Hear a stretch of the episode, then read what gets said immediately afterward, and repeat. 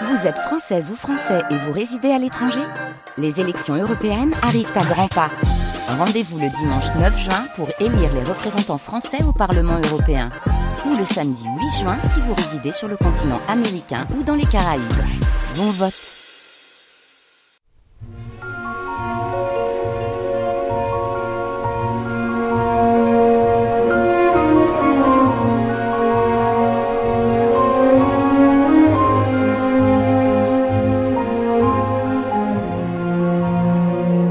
France Culture la nuit, avec vous jusqu'à 6h du matin.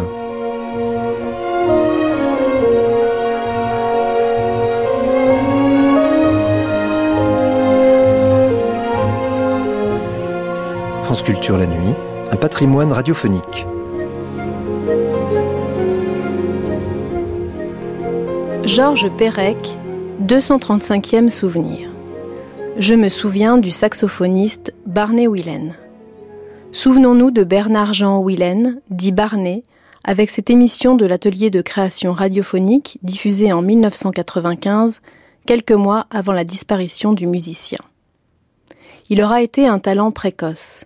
À la fin des années 50, débarqué depuis peu à Paris, il est encore un jeune niçois aux allures d'enfant sage, nourri au bebop. Il n'a pas 20 ans, et déjà les plus grands se le disputent.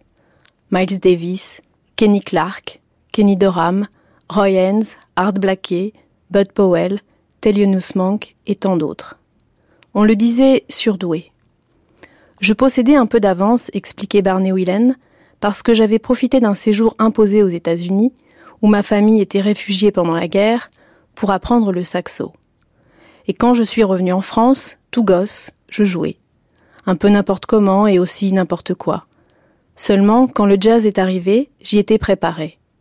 J'avais écouté les grands orchestres, Sinatra, tout ça. Alors favorisé, d'accord, mais surdoué, sûrement pas. Sa musique. Sa musique, la musique, la musique, la musique. C'est la première chose. Moi, je voyais toujours comme un type euh, calme, blasé même un peu. Et euh, on demandait qu'est-ce qui se passe avec lui Est-ce qu'il est là ou non Oui ou non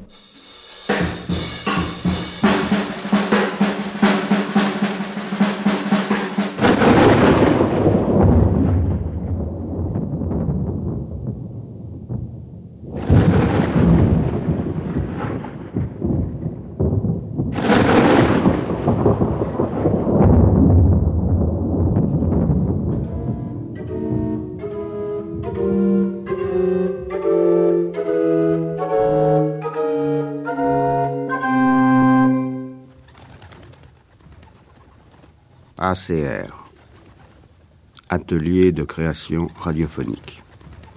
Le feu au lac, pour Barney Willen. Identification de l'artiste au saxophone. Par Daniela Langer. Avec Philippe Baudouin, Monique Contensin, Peter Gritz, Al Levitt, Loustal et Paringo, Marie Moore, Gilles Naturel, Martine Palmé, Laurent de Wilde, Barney Willen. Groupe de réalisation Olivier Berot, Michel Kreis, Marc Didier, Christophe Michou.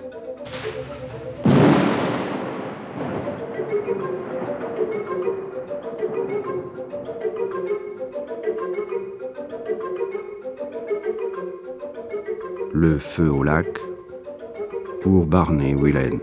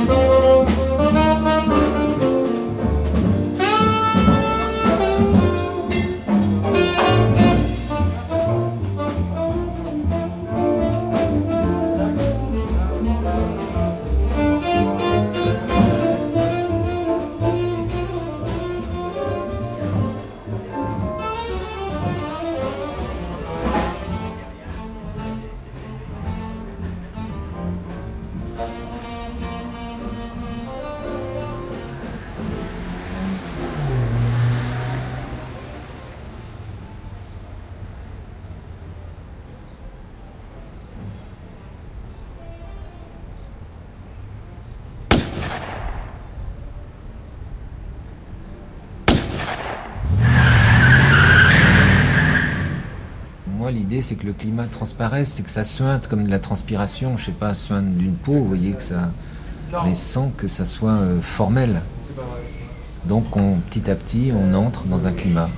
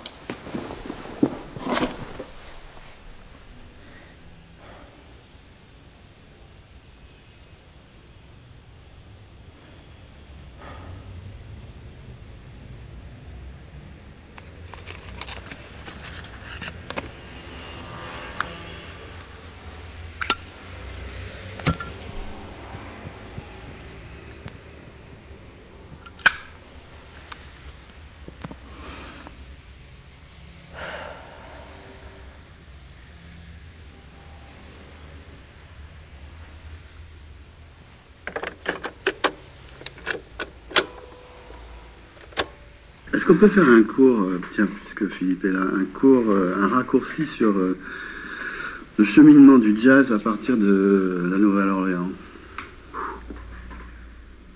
En quatre mots, quoi. En quatre mots Oui, Nouvelle-Orléans, Chicago, New York et Paris. Mais alors, est-ce que ça ne suggère pas une dérive continentale, enfin, tout ça? Tu as dit New York, et puis Paris. Parlais de la dérive continentale. On parlait de la Nouvelle-Orléans. C'est d'abord une dérive de l'Europe vers les États-Unis, euh, la Nouvelle-Orléans. C'est normal que la, France, euh, euh, comment dire, retrouve son, son, un peu sa population de jazz dans la mesure où, elle, elle, a ensemencé, quoi, d'une certaine façon. Et d'ailleurs, c'est un peu aussi normal que qu'en France, quand on a accueilli certains musiciens comme Sidney Bechet, Albert Nicolas, ils se sentaient un petit peu chez eux, quoi déjà par, par la langue qu'il connaissait. Et puis, euh, euh, par exemple, Sidney Bechet, il s'est fait virer comme un malpropre, euh, je sais plus, en 28-29. Il a été en tôle, il a tiré des coups de feu à côté d'ici, d'ailleurs, à Pigalle. il s'est battu avec un banjoïste, etc. Et, on l'a mis en prison, on l'a renvoyé chez lui, et il est revenu par la grande porte en, 49 ou un truc comme ça, mais je pense qu'il se sentait chez lui. La plupart des musiciens de la Nouvelle-Orléans, en tout cas, se sentaient chez eux. Et même les autres. Je pense que Kenny Clark et, ces, ces gens-là étaient très contents, très contents d'être en Europe et très contents d'être en, France. Enfin, je, ne sais pas, toi, tu pourrais mieux nous en parler, Barney, des Américains qui se sont installés euh, en France. Ben, moi, je vois que après la guerre, euh, ceux qui étaient venus comme euh, Troufion, ils ont bien, bien aimé l'ambiance qu'il y avait en Europe et ils, ont fait, enfin, certains ont fait tout ce qu'il fallait pour revenir. Maintenant, euh, est-ce qu'ils croyaient trouver une situation euh, meilleure euh, Oui. Est-ce qu'ils l'ont trouvé? Pas tout le temps. Pas tous. Pas tous.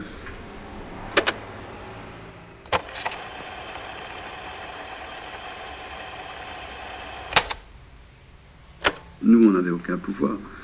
Moi, quand je parlais de jazz français en 1900, euh, euh, tout le monde se foutait de ma gueule, y compris, euh, et je pourrais fournir des noms, les plus importants de nos classiques actuels. Ils me disaient, oui, bah, vous êtes bien gentil, d'abord vous n'êtes pas noir. Et ensuite, qui a jamais entendu parler d'un musicien blanc-bec blanc? Ça a existé des situations comme ça. Maintenant, on n'y pense plus parce qu'il y a pléthore d'écoles de musique de jazz qui fabriquent du jazzman euh, au maître. Euh. Mais là, tu touches un, un, point du racisme un peu spécial aussi, qui est le, que le jazz doit être noir. C'est-à-dire qu'il y a une espèce de racisme inversé. Oui, d'accord. Et Barney, c'était là, joua mieux que jamais, différemment aussi et ceux qui, comme moi, le suivaient depuis ses débuts, ceux-là furent à la fois impressionnés et presque effrayés par le détachement avec lequel il alignait désormais les notes, l'extraordinaire distance avec laquelle il semblait considérer son art, qui en faisait tout à coup un musicien d'une espèce inconnue sur la planète jazz, ni blanc, ni noir.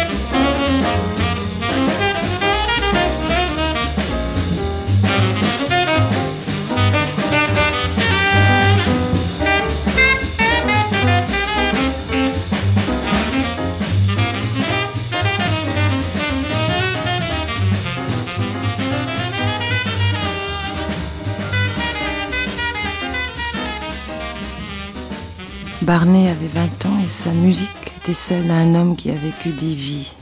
Peut-être bien que le public s'en rendit compte aussi après tout. Car lorsqu'il avait terminé un chorus et resté debout sur la scène, les bras croisés et les yeux clos, les gens l'applaudissaient d'une autre manière, presque respectueusement. Barney est la note bleue. Les dessins, le style et le texte, c'est pas un goût. Il y en a des très grands et puis il y en a des déchirés. Parce qu'un soir j'ai eu une grosse colère et j'ai tout déchiré. Je te jure. C'était. Euh, j'ai tout déchiré. C'était d'ailleurs assez dingue. Parce que j'étais complètement ensevelie dans le carton, je donnais des coups de couteau. Ah, c'était bizarre. Alors, on va commencer, je sais pas, on va voir.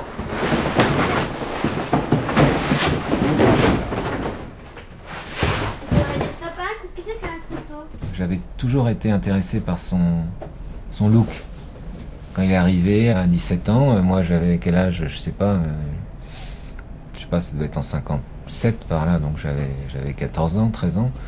Et je me souviens pourtant, parce que je lisais Jazz Magazine et ces trucs-là, ou un peu après, en tout cas, je me souviens de, ces, photos de ce type euh, avec son look, son look d'étudiant américain bien habillé, les chaussettes blanches, euh, la cravate, le truc, bon, le jazz des années 50, quoi. et ses lunettes. Il avait un côté un peu... Bon, alors il jouait avec des gros nègres là autour de lui. Donc ça faisait un contraste bizarre. Et je suis parti un peu sur une silhouette en fait. C'est vraiment une silhouette. Il y a eu absolument... À partir du moment où j'ai vu ça, je me dis surtout euh, ne pas enquêter sur sa vie, ne pas raconter. Et j'avais pris comme comme nom de travail Barnet, parce que c'était un peu, c'était son image. En fait, c'était un mélange dans mon esprit de Buddy Holly, de Barnet, oui, de gens un peu fragiles comme ça.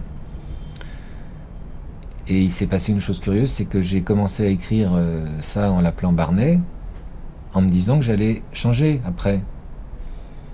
Et j'ai jamais pu. J'aime bien ça aussi quand il y a des témoins dans les tableaux, quand ça raconte une histoire. Et c'est vrai que c'est souvent ça, j'aime bien quand ça raconte une histoire. Pas seulement, mais aussi quand. Ouais, j'aime bien. Un tableau qui raconte une histoire.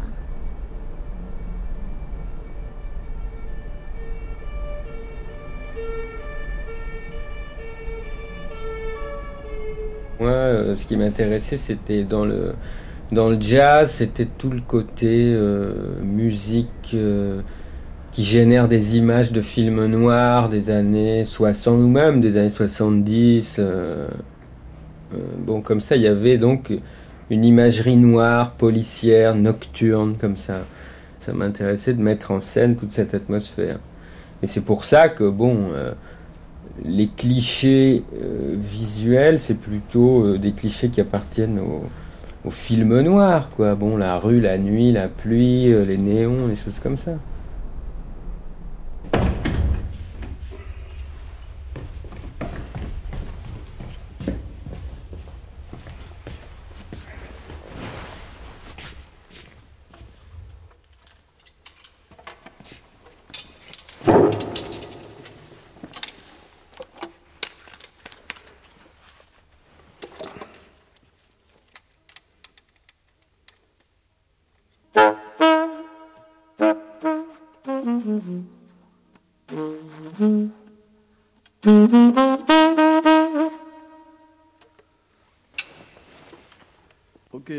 La pluie.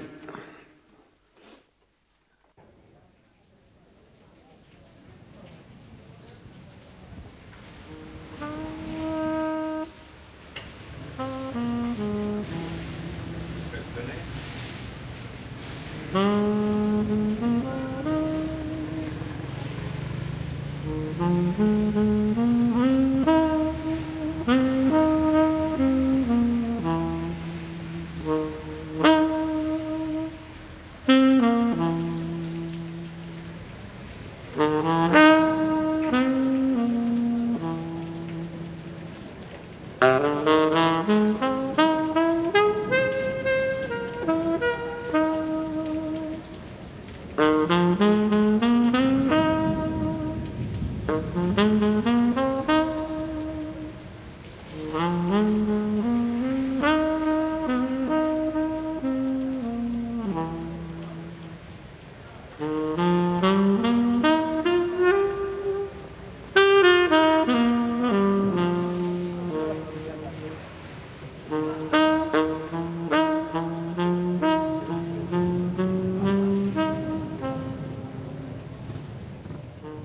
Pas seul, à votre avis Solitaire, même euh, Peut-être, oui, dans un sens que. Moi, je voyais toujours comme un type euh, calme, blasé même un peu. Euh, on demandait qu'est-ce qui se passe avec lui, est-ce qu'il est là? Ou non, oui ou non.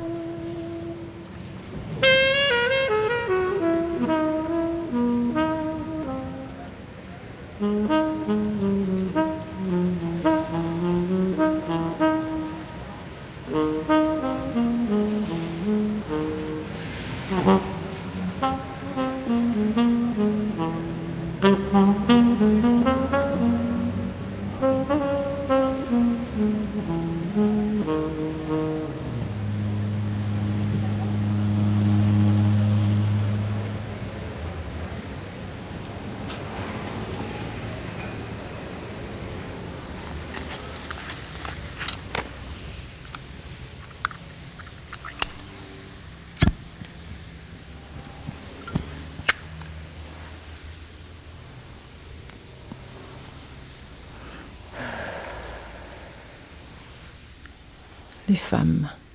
Barney et les femmes. Tout un chapitre.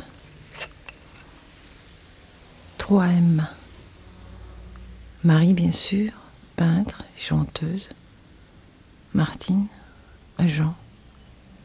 Monique, médecin.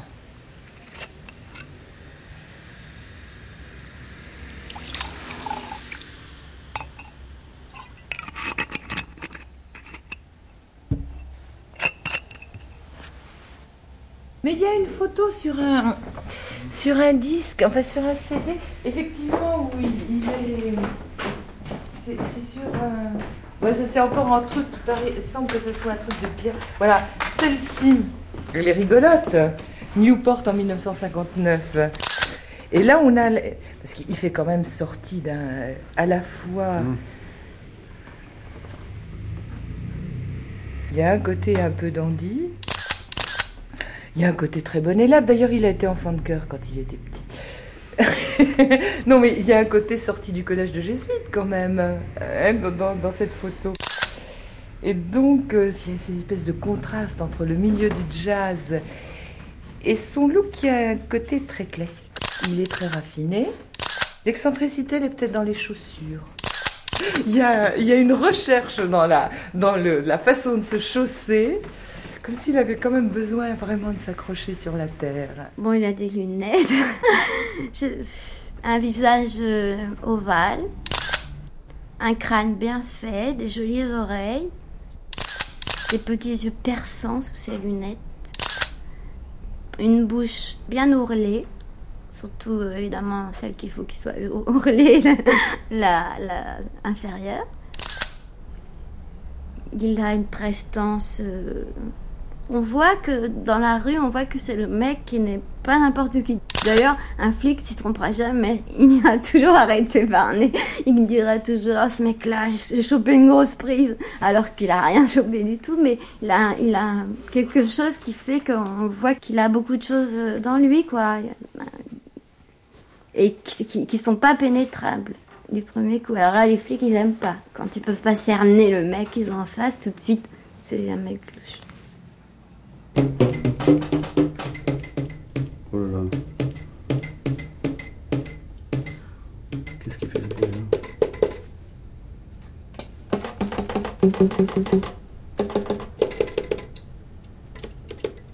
Ah oui, c'est le petit truc. Là. Tu te rends compte, ça prend du jeu en, en 15 jours, ça, ça a du jeu.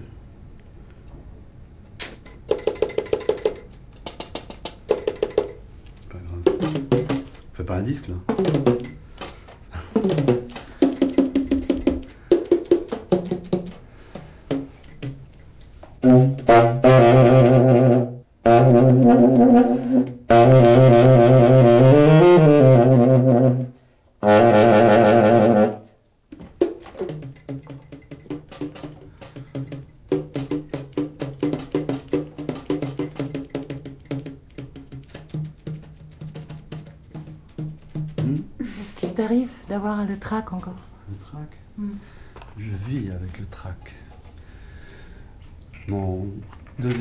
C'est Trac.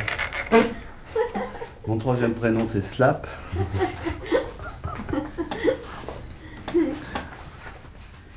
Le quatrième c'est Jean. Jean Slap Trac. On m'appelle dans les milieux hippies.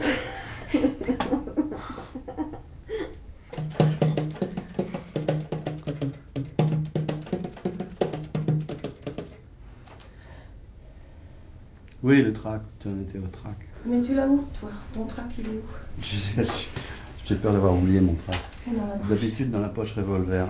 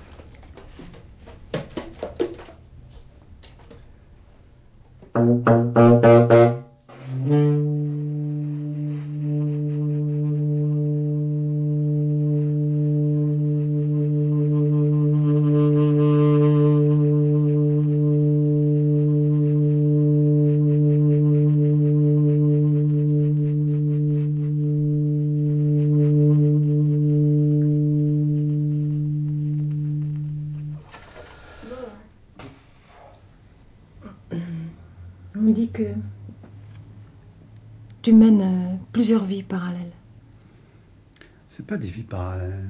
Moi, je ne pense pas que ce soit des vies parallèles. Mais dans le jazz, tu tombes vite en disgrâce.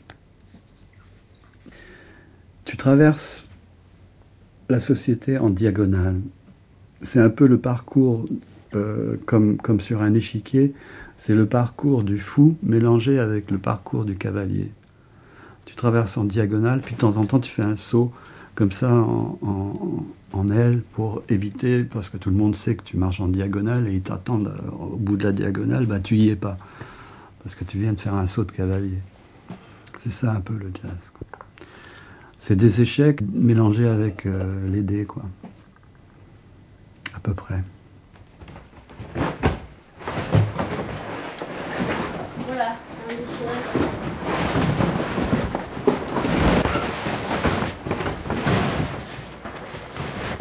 Mais il est écrasé, il est tout déchiré. Il n'y a pas grand chose à voir quoi. Je dois, je ma survie à, à deux femmes. Si je suis là encore aujourd'hui en train de jouer du saxo, c'est grâce d'une part à Marie Moore, le peintre, qui m'a à coup de pied au cul euh, remis la tête euh, dans la bonne direction. Et Martine Palmé, qui est une organisatrice née et qui sait euh, comment me prendre, connaît tous mes défauts et qui arrive à louvoyer entre mes défauts pour trouver mes qualités. Sans ces deux femmes, je serais mort. Musicalement, et peut-être euh, aussi le reste. Mais à un moment donné, en 82, si Marie m'avait pas stimulé pour me dire, mais euh, d'accord, ta banque t'a poignardé euh, dans le dos, euh, mais t'as ton saxo, euh, qu'est-ce que t'attends pour t'en servir J'y aurais peut-être pas pensé.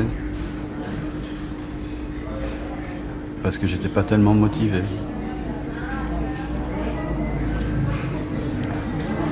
Elle s'est mise à peindre et puis je me suis mis à regarder la peinture. Je me suis dit merde, si elle, elle arrive à faire ça, euh, alors qu'elle était débutante à cette, époque-là, moi je suis un routard du saxo, euh, allez, je vais y aller encore un coup. Encore un coup. Et puis c'était ce qu'il fallait faire. Dans l'esprit des gens, moi je ne peux pas être autre chose qu'un saxophoniste.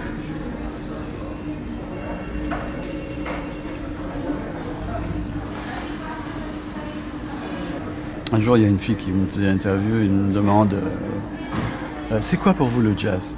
Ben, question. La question, tu vois. Je sais pas ce qui m'a appris, je lui ai dit La musique pour moi, c'est quelque chose qui fait du bien au cerveau. Le jazz, c'est quelque chose qui fait du bien au cerveau. Et plus j'y pense, plus je trouve que j'ai raison. D'écouter du jazz, ça peut pas te faire du mal, ça ne peut que te faire du bien. Des fois, quand je fais la bande FM, je tombe sur une station de jazz ou qui passe un morceau de jazz. J'ai l'impression d'ouvrir une fenêtre sur euh, l'oxygène.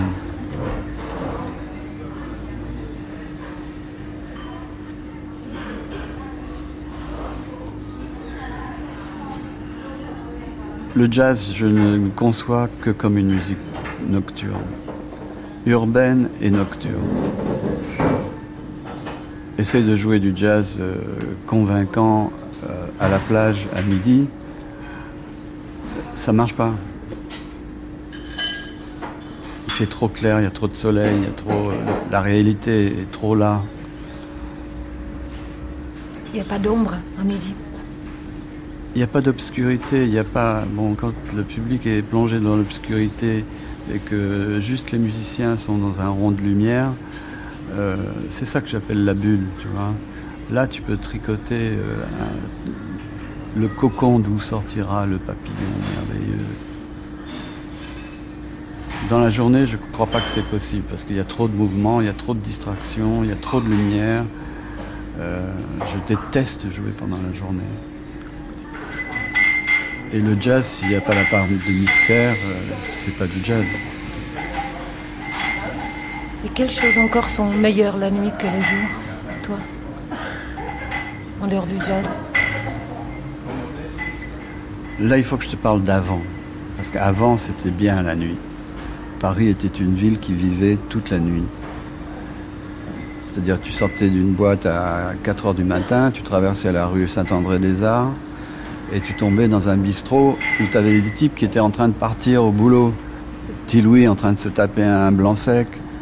Et la conversation s'engageait d'égal à égal entre les musiciens et les ouvriers qui partaient bosser. Et ça, je trouvais merveilleux. Et ça n'existe plus, c'est dommage. Ça existe encore dans certains bistrots de Paris. Oui, il faut les chercher. Tandis que là, c'était une constante. À côté de l'hôtel Saint-André-des-Arts, il y avait un rad. Tout le temps, il y avait du monde. Mais même à 4 h du matin, 5 h du matin, tu avais les, types qui partaient avec la besace pour, euh, pour euh, faire le cheminot, je sais pas quoi. Euh, et qui prenaient un petit blanc sec parce qu'ils avaient un peu la main tremblotante. Et, nous, un petit blanc sec parce qu'on avait bu tellement de whisky qu'il fallait se rincer l'œsophage. Et on se retrouvait autour d'un blanc sec. Maintenant, c'est un peu tristouné Paris la nuit. T'as l'impression que tu es un intrus quand tu te balades à Paris euh, la nuit. On te regarde avec suspicion. Hein? Dire, la police euh, se gare à côté de toi, te regarde sous le nez. Euh. bon, si tu as un instrument de musique à la main, peut-être qu'on va pas te demander tes papiers.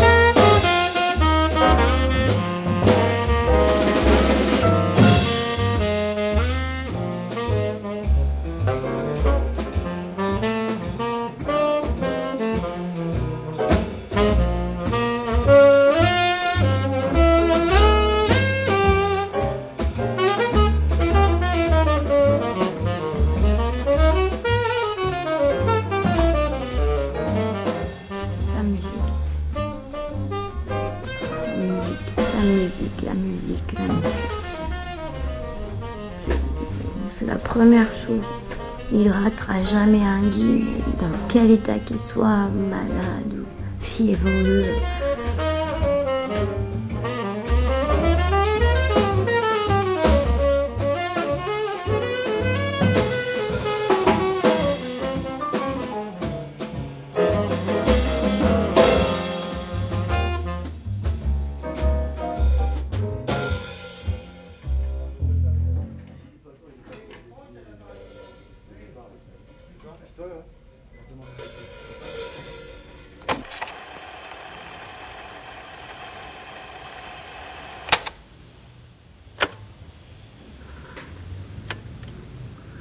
Je peux ajouter juste un petit mot euh, Qui a jamais vu le terme jazzman imprimé quelque part sur un formulaire ou sur une, euh, chose de ce genre-là euh, Je n'ai jamais rencontré.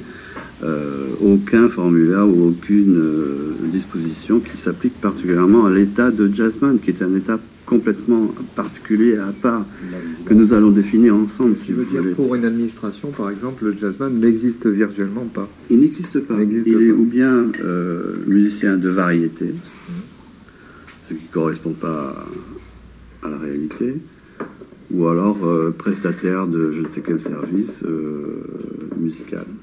Mais jamais tu verras le mot jazzman ou musicien de jazz tel que. Alors, on est assimilé aux variétés, on est sous les règles de la variété, et c'est pas vrai. Du spectacle, oui. C'est pas vrai. On fait pas de spectacle. Ceci dit, euh, est-ce qu'on. Euh, est-ce qu'on veut vraiment être, intégré? Tu vois ce que je veux dire? Est-ce qu'on veut vraiment avoir notre nom dans un formulaire? Il faut que chacun invente sa, sa place dans la société, quoi. Tu es en train de dire que le musicien de jazz, c'est un outlaw Oui, Enfin, je le vis pas de façon aussi euh, noble, enfin, en fonction du, tu vois, du, du regard qu'on porte sur, le, sur la situation. Mais je trouve, enfin, ça, je le ressens effectivement, que chaque musicien a, a, besoin de s'inventer lui-même sa place dans la société, et de, enfin, chaque jazzman, de, trouver un peu le. Tu, tu as un système référentiel, là, tu tombes dans un système référentiel. Qu'est-ce que le musicien de jazz euh, Pourquoi un tel est un, est un jazzman et l'autre pas? Bah, enfin, on va dire le mot, hein. nous on est des intermittents du spectacle. Bah, bon, alors je suis un intermittent du spectacle, c'est-à-dire je touche des acédiques en tant qu'intermittent du spectacle, c'est-à-dire j'intermite. Et, c'est, euh, ma simple existence administrative est un cauchemar. Et je parle pas simplement du moment où je dois remplir mes impôts, mais tous les mois je dois envoyer une feuille acédique qui fait la liste exacte de tous, les, de tous mes employeurs, nom, adresse, euh, montant, du cachet brut après abattement. C'est-à-dire, c'est quelque chose dont j'ai pas la moindre idée. Ça fait, ça fait deux ans que je remplis ces, feuillets. Je ne sais toujours pas ce que c'est que le cachet brut avant abattement. Et puis, quand je pose des questions, les gens me disent de toute façon, ça n'a aucune importance.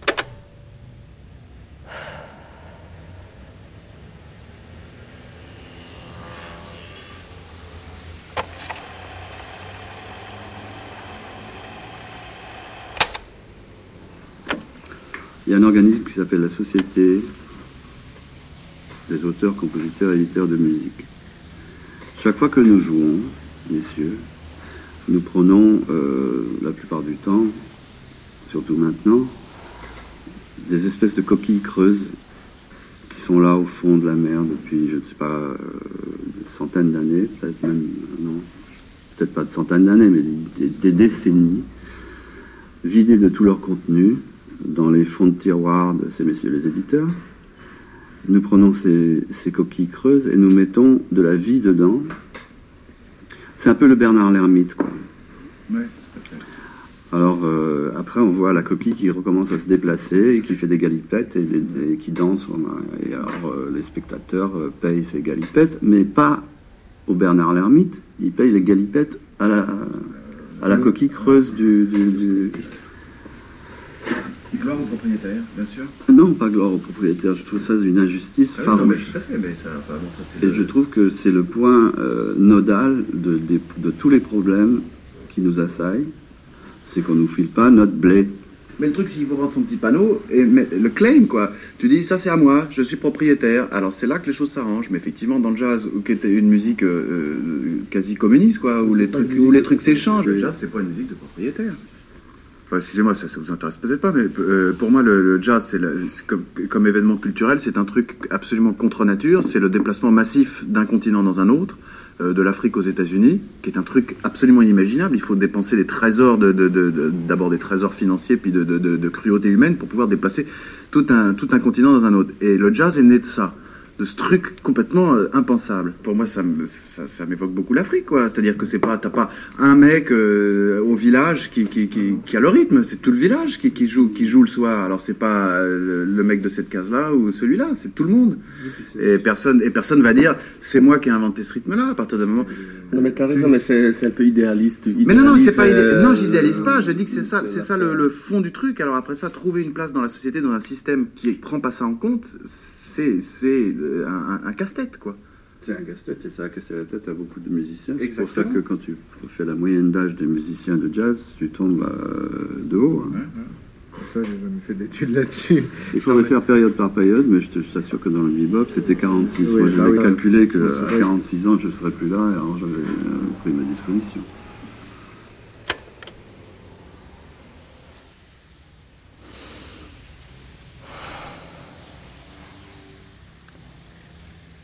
Je dois ma survie à deux femmes, Martine et Marie, Marie Moore.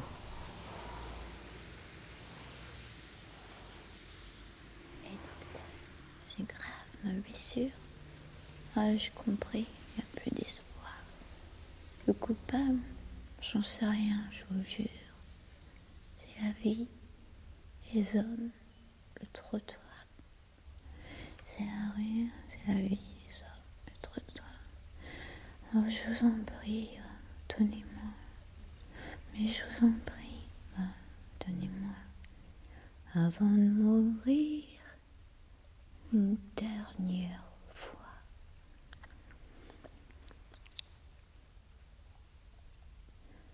C'est ma morphine, c'est ma coco, mon héroïne à moi, le perlo.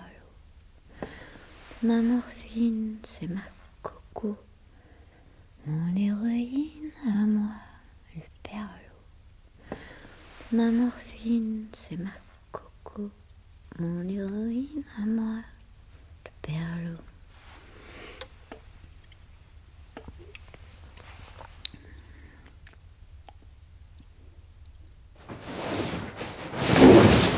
Alors c'est très physique. Hein. Serait-ce que pour les déplacer.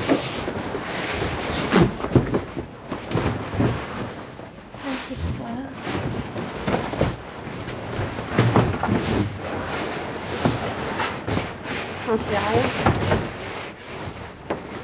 Ah bah oui, bah non, non, alors non, celle-là.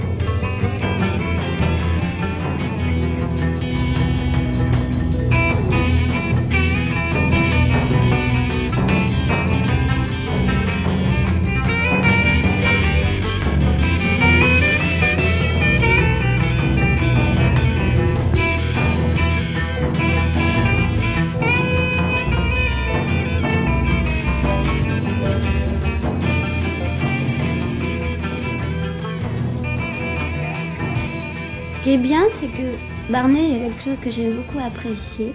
C'est que quand je l'ai rencontré, puis même après, je sais pas du rouge là, il, a- il, il m'a jamais rien dit sur son passé. Et Dieu sait s'il il avait des choses à raconter et à dire.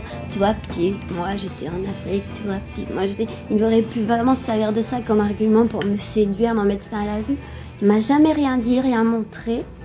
Je crois que l'expérience africaine a dû être très importante parce qu'il est encore. C'est vrai que quand il est revenu ici, il m'a beaucoup parlé des Touaregs. Et je crois qu'il est encore euh, entre le côté étouffant des boîtes de jazz et les immensités du désert. Enfin, il y a, un entre-deux qui est.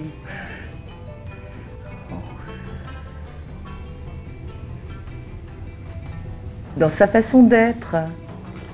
Oh, tu te souviens pas à quelle époque t'as connu Barnet Il y a un bout de temps.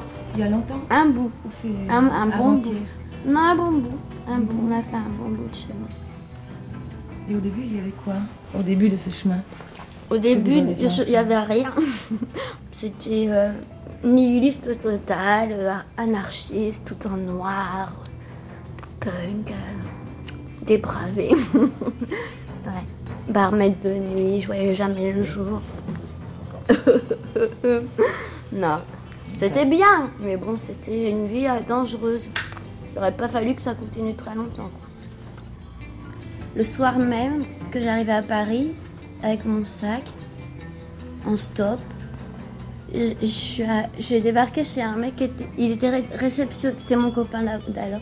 Il était réceptionniste dans un hôtel et dans cet hôtel il y avait Sugar Blue et Rideau Bayonne, euh, toute une équipe euh, qui tourne encore d'ailleurs, Rideau Bayonne. Et, euh, et euh, le soir même on a décidé d'aller à une fête, ça s'est terminé dans un, un club de jazz. Et puis il était 4 heures du matin, j'ai demandé euh, s'il n'y avait pas un job. Et le mec m'a embauché. Et puis c'est là que j'ai rencontré Barney. C'était Qui venait pour jouer du rock. D'ailleurs, je me souviens très bien, il y a plein de gens qui se sont levés parce qu'ils étaient très choqués et très déçus que Barney joue du rock. Moi, j'étais ravie parce que j'adorais le rock à cette époque. et eux, ils arrivaient, euh, le groupe de rock, euh, bien comme, euh, comme, comme j'aimais, quoi.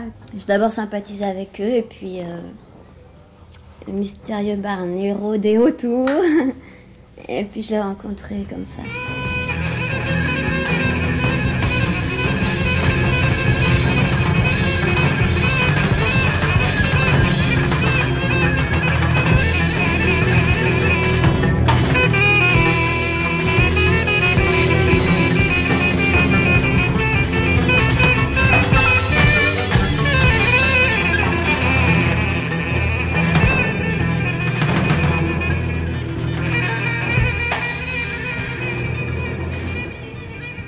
J'écrivais souvent euh, que je cherchais le sens de ma vie. Je me rappelle dans les journaux, tu sais, qu'on tient quand on est petite, que je le trouverais bien.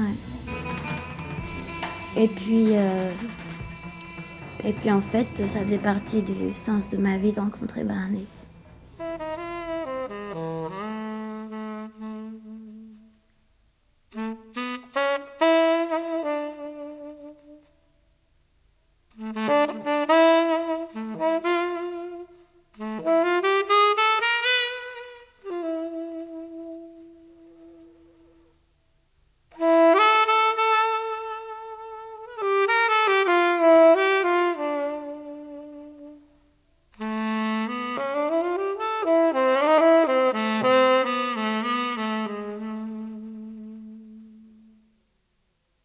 Souvenir de ce premier concert qu'on a fait ensemble et de la balance de ce premier concert où euh, les, techniciens étaient en train de régler les lumières.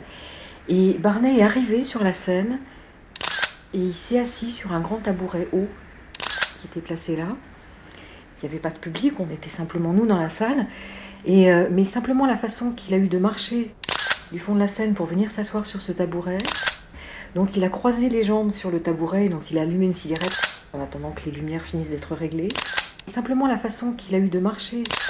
Donc il a croisé les jambes sur le tabouret.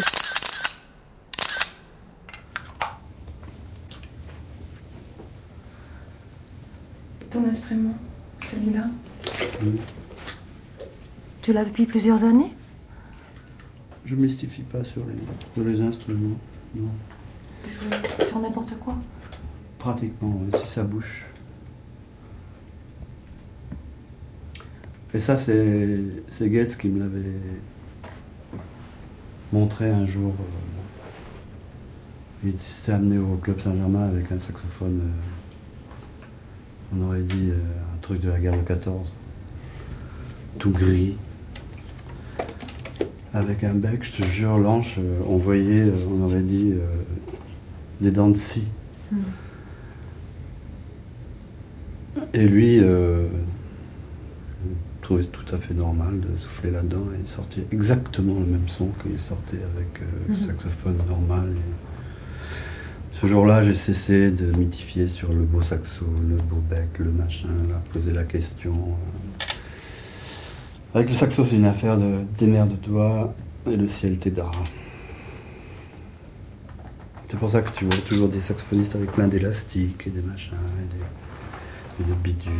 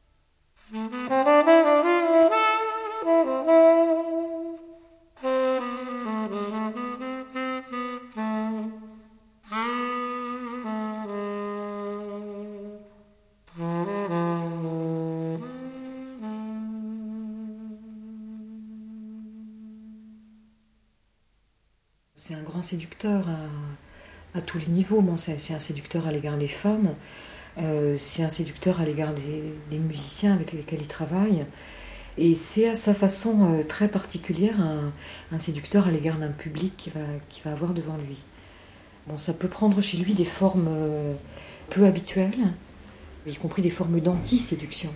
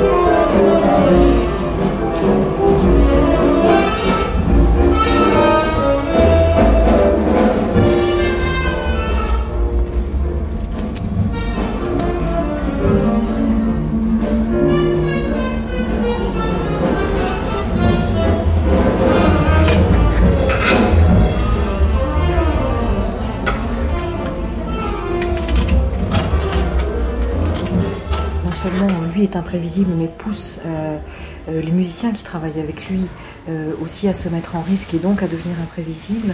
Et je crois que dans, le cas de Barnet, effectivement, ça, correspond à, un trait profond de sa personnalité.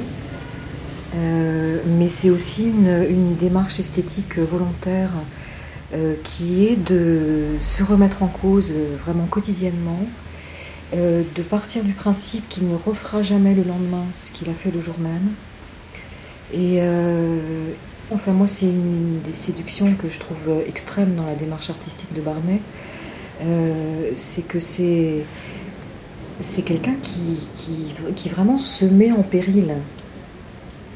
Barnet est quelqu'un, par exemple, qui n'utilise pratiquement jamais les clichés.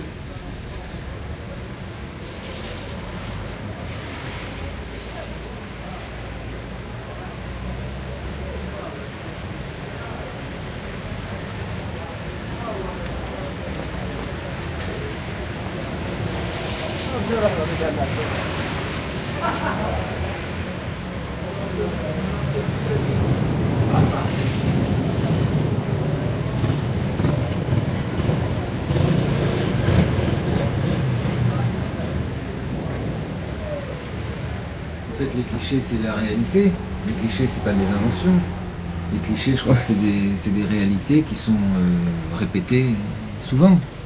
Trop souvent, peut-être, mais après, on peut jouer avec. Mais si on regarde la vie d'un musicien de jazz, leur vie est une succession de clichés. Enfin, c'est devenu un cliché, en tout cas, la vie de Charlie Parker, la vie de Miles Davis, la vie de. Bon, c'est des clichés qui peuvent varier, mais en gros, euh, bon, il y a des trucs euh, comme ça. Et la vie de Barnet, c'est ça aussi, c'est un cliché, c'est on descend, on monte, et puis qu'est-ce qu'on fait tout le temps? On est dans des chambres d'hôtel, on va dans des clubs, on se tape des filles qui sont là, euh, des groupies euh, de l'époque, des machins, on boit des coups, euh, éventuellement on se drogue, parce que ça aussi c'est un cliché, mais si quelqu'un, par exemple, je sais pas, il me semble que quelqu'un a dit, mais oui, le musicien qui se drogue et tout, c'est c'est un cliché, il y en a marre. Mais en même temps, je suis désolé, moi, à l'époque, en tout cas, je sais pas maintenant, mais 80% euh, des musiciens de jazz se droguaient. Donc, c'est un cliché, mais c'est la réalité. Donc c'est là qu'il y a une espèce de, jeu. Alors c'est comme un standard. Un standard, c'est un truc qui existe, euh, que tout le monde peut jouer. Et à partir de là, tout le monde improvise. Et tout le monde le joue différemment. J'aime bien jouer avec les clichés. Et ça me gêne pas je me dis pas, par exemple, tiens, je vais éviter ça, c'est un peu gros. Je me dis pas, le musicien de jazz euh, qui marche sous la pluie pour aller chercher sa dose d'héroïne. Euh, moi, je trouve ça beau. Je trouve ça vachement beau. C'est plus beau que si le mec le fait pas. Qu'est-ce que je vais lui faire faire s'il le fait pas? Il va, il va aller boire un café? Bon, ben, c'est un cliché aussi. N'importe quoi est un cliché.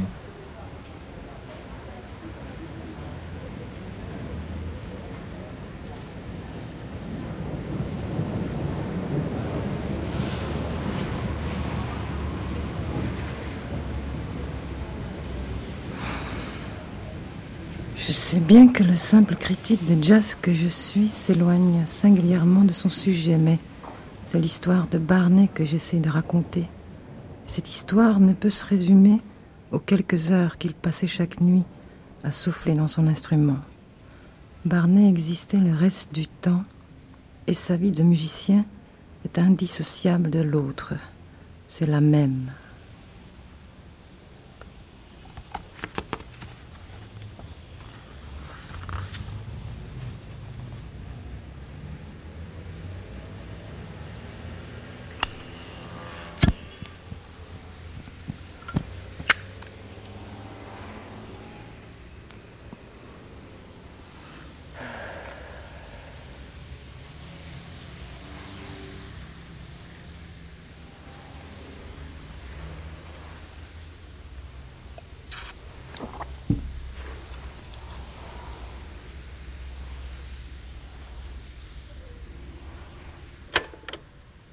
Médiatisation mondiale. Euh, Il y a des sommes considérables qui sont engendrées. euh, par exemple, pour un disque comme Ascenseur pour l'échafaud. Euh, c'est un disque qui a été réédité je ne sais pas combien de fois. Euh, récemment, une version inexpurgée. et, et moi, un beau jour, qui ai participé à la séance, j'ai reçu un chèque dans ma boîte aux lettres tu vois, pour me payer, euh, il y a 2-3 ans de ça, 6000 balles. Que j'ai déchiré, que j'ai foutu à la, à la poubelle immédiatement. T'as peut-être eu tort quand même. Non, j'ai pas eu tort, c'est une question de principe. Peut-être tu veux dire que dans l'absolu, peut-être on est des artistes qui sont le plus exploités. On a toujours exploité les artistes parce qu'on a toujours su que les artistes, s'ils faisaient ça, c'était parce que le, le moteur principal, c'était leur propre plaisir. Mais je trouve ça injuste qu'on profite, que tu aies du plaisir à faire ton travail pour éviter de te le payer. Mais on est le plus exploité, justement. Il se passe un truc en jazz, c'est que euh, le, le tube, entre guillemets, comme ascenseur pour l'échafaud, euh, représente une, euh, une portion infime quoi, de, de, de la, de la production de jazz. Autrement dit, le jackpot tombe beaucoup plus rarement. Euh, à partir du moment où, l'argent tombe de façon régulière, comme en variété ou n'importe quoi, euh, à ce moment-là, ça fait plus de monde, ça fait des syndicats, ça fait des gens organisés, ça fait des gens qui demandent de, de- du, pognon. Enfin bon, le, rapport de force est différent, mais dans la mesure où tu as juste un album de temps en temps qui marche, si tu veux, c'est la, la loi des, des- plus nombreux, quoi. Là aussi, il y a une manip.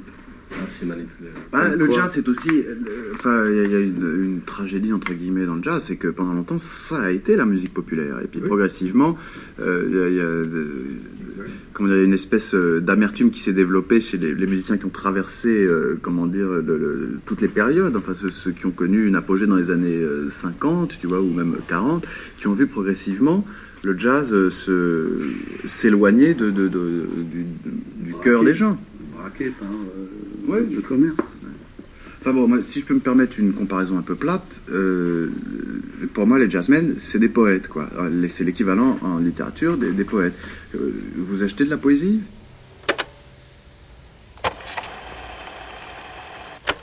Mais ce que je veux dire, c'est que est-ce qu'on imagine euh, une, euh, une école des beaux-arts en peinture qui décréterait que, euh, que Matisse n'existe pas Enfin, ou Matisse, c'est la une aimable plaisanterie, ou, ou- même Picasso. que l'art commence à montrer. Exactement, exactement. C'est- C'est euh, c'est absurde, mais euh, là, le- enfin, je trouve que la, euh, la musique, de façon très bizarre, est un des, est une, un, un des arts académiques entre guillemets les plus réactionnaires qui soient. Euh, on, on- on admet très difficilement les, les- les révolutions et, et paradoxalement également, la musique est l'art le plus populaire. Oui, c'est ça. Pas de révolution. Oui, les changements, voilà. Alors que la musique s'infiltre absolument partout. Je veux dire, il n'y a pas, de- de- il n'y a pas d'autre art qui, qui, euh, qui puisse se prétendre comme tel, qui infiltre la société, mais absolument partout, tout le temps. Euh, tu, tu vas euh, sur le sur l'Amazon, dans un petit truc en, en, en, en- en feuille de bananier, puis il y a le mec, il a la radio. Il n'a pas le journal, il, il peint pas, il n'a pas la télé, il a la radio. Et il y a la musique. Et ça, c'est incroyable. Et il y a la SACEM. Et il y a la SACEM en plus.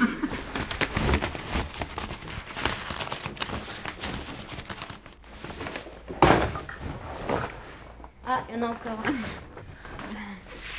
Ah ben ça c'est le truc sur lequel Barney a posé. En fait il est à l'envers. On a mis la... le carton au milieu et puis il s'est mis dessus. C'est pour ça que ça fait cet effet bizarre. S'est couché là, entre les bras de cette femme là, comme ça. Genre, euh, mais qu'est-ce qu'on va faire de lui? Au départ c'était toujours avec l'idée du couloir, du tunnel.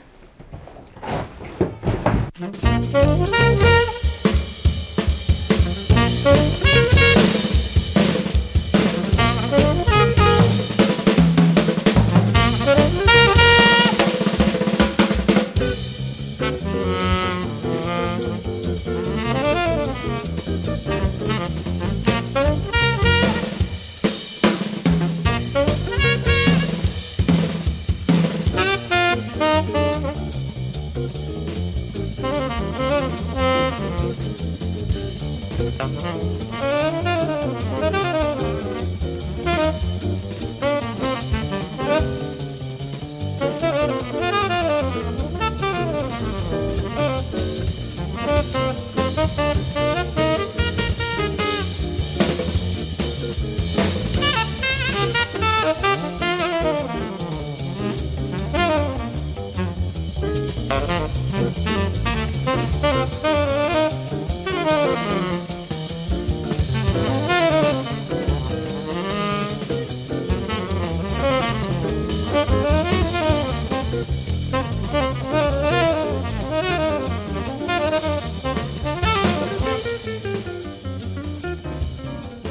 toi, au départ, ça s'est passé comment Au départ, euh, ça s'est très mal passé.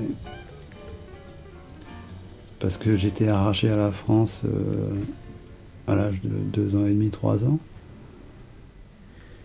Et je me suis retrouvé en Amérique ne parlant que le français. Comprenant absolument tout ce qu'on disait euh, en anglais, mais incapable de sortir le moindre mot. Ça a été très pénible.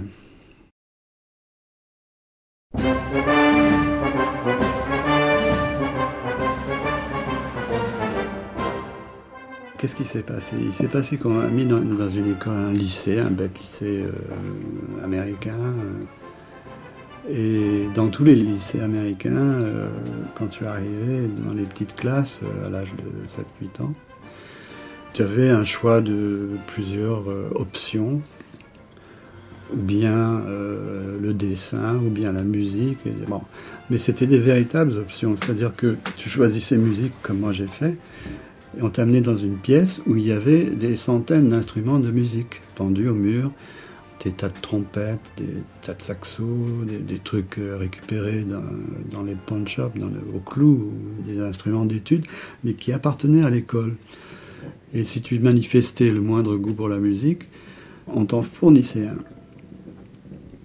Ce que je trouve fantastique, parce que franchir le pas de s'acheter un instrument de musique pour savoir si on va vraiment l'utiliser, c'est un peu paralysant pour les parents de- d'enfants de, classe modeste. Tandis que là, bon, on te filait une trompette, euh, tu jouais de la trompette, tu trouvais que c'était un peu pas tellement ton truc, alors on te donnait un trombone la semaine d'après, ça te va le trombone Et l'instructeur, il te montrait les positions de trombone. Tu revenais un mois après, Mm, monsieur le professeur, le trombone, j'aime pas trop. C'est- Moi, j'aimerais mieux jouer de la batterie. Ah non, non, la batterie, euh, euh, tout le monde veut jouer de la batterie, mais si tu veux, tu peux jouer du saxo, on a des saxos, essaye le saxo. Alors, enfin, les gosses faisaient le tour des instruments comme ça, et moyennant quoi, il y avait un big band dans l'école. C'est-à-dire euh, six saxophones, euh, cinq trompettes, euh, trois trombones, enfin tout le bazar euh, pour euh, jouer les arrangements de grand orchestre de John Philip Sousa. Mais c'était un privilège qu'on payait par des prestations. Des prestations pour l'école, pour la remise des prix ou, ou, euh, les matchs de football. On arrivait à voir les matchs de football gratuitement, on payait pas. On était juste derrière les pom-pom girls. Et on, jouait les marches de John Philippe Souza en direct, sous la pluie, avec les doigts gelés, mais ça faisait rien. Donc moi, je suis rentré dans le... Ah non, attends, qu'est-ce qui s'est passé oui. Mon oncle, qui avait joué un petit peu de saxophone pendant ses années d'université, s'est dit un jour, il lui a pris l'idée bizarre de me faire cadeau de son ex-saxophone, et j'ai vu arriver un colis par la poste, et c'était ce saxophone, Cohn, je me souviens encore, euh, avec l'oncle Sam gravé sur le pavillon, avec un haute forme et tout ça. Un instrument fabuleux dont je tombais amoureux tout de suite. Je m'imaginais que j'allais pouvoir euh, jouer immédiatement tout ce que j'entendais à la radio. Deux jours plus tard, j'avais déchanté complètement. Et, c'est là qu'on m'a mis dans. On m'a dit, mais si tu veux apprendre le saxophone, il faut aller dans l'orchestre de l'école et commencer par le bas de l'échelle, et puis on verra. Alors on m'a mis au bas de l'échelle. Sixième saxophoniste. Enfin, il savait peut-être pas que ça allait prendre ses proportions parce que ça veut dire devenir euh, quelqu'un de différent, euh, avec tout ce que ça comporte d'injustice et, de lutte. Deux semaines plus tard, euh, j'avais le deuxième ténor euh, dans mon collimateur. Comme il n'était pas mauvais, euh, j'ai persuadé mon père de lui donner un peu d'argent pour qu'il me file des cours. Et 15 jours plus tard, c'était moi le deuxième saxophoniste. Et puis après, bon, on m'a fait faire un solo euh, devant tout toute l'école rassemblée, euh, l'orchestre qui jouait des fonds derrière moi. Enfin bon, je me sentais plus. Là, j'ai chopé le virus, euh, bam, bien bon. Voilà comment ça s'est passé.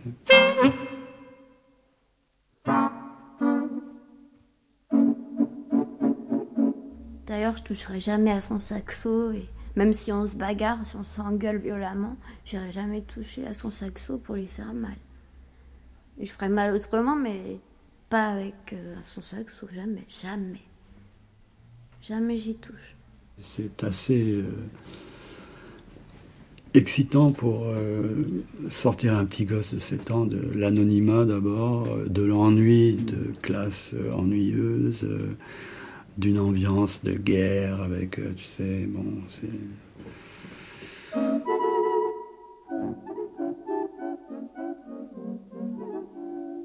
C'est une drôle de vie, ça fait une, une vie euh, sombre et tout d'un coup il y a des, des éclaircies fabuleuses. Un professeur qui était moins bête que les autres me faisait apprendre, soi-disant, parce que c'était considéré comme un grand cadeau, me faisait apprendre une chanson populaire comme récompense si je jouais bien les exercices. Alors, euh, après très peu de temps, je me suis aperçu que je pouvais très bien apprendre les morceaux tout seul, que j'avais pas besoin de la musique écrite pour les apprendre. J'ai appris tout le répertoire américain des années 41 euh, à 46 par cœur, euh, tous les morceaux, tout ce qui passait à la radio. C'était ma distraction. Moi, je mettais deux radios en même temps. Et pendant les publicités de l'une, j'écoutais l'autre et prenais. J'étais au milieu du couloir, il y avait une radio dans une pièce, une radio. J'étais assez, assez obsessionnel euh, là-dessus. Comme dit John Cage, pour les champignons, c'est vachement difficile d'apprendre le nom d'un champignon en latin. Le deuxième champignon, c'est vraiment aussi très difficile. Le troisième, tu commences à en avoir marre. Le vingtième, tu en peux plus. Mais quand tu arrives au centième, tu t'aperçois que c'est finalement assez facile et ça va de plus en plus vite et de plus en plus facile.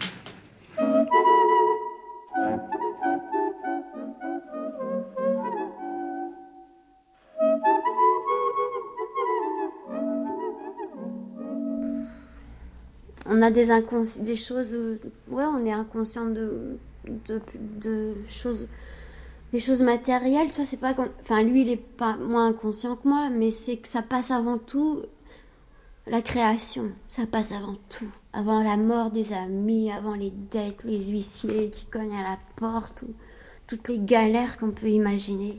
En fait, mon rêve, ça aurait été de jouer du piano. Mais euh, dans le nomadisme intégral, il n'y avait pas encore les claviers qu'on peut transporter, tout ça. Il n'était pas question euh, de jouer du piano. Mais euh, j'apprendrai bien aujourd'hui pour animer les soirées de Scrabble. Vous rêvez à quoi? À des trucs tout bêtes, des fois, quand on, on dit on devrait avoir un four ou on devrait s'acheter un frigo neuf parce qu'on l'a trouvé dans la poubelle. des trucs comme ça quand on parle. ou on devrait avoir des couteaux, je sais pas, des verres. non, on est très mal outillés, on s'organise mal.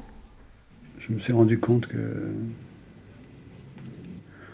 tous mes modèles, tous mes héros étant des nomades, euh, des gens, bon, euh, des des types comme ça, qui n'avaient pas un sou pour pousser l'autre, euh, je me suis dit, bon, ben ça, 95 chances sur 100 que ça t'arrive à toi, alors tu as intérêt à prendre tes précautions et à fourbir quelques armes.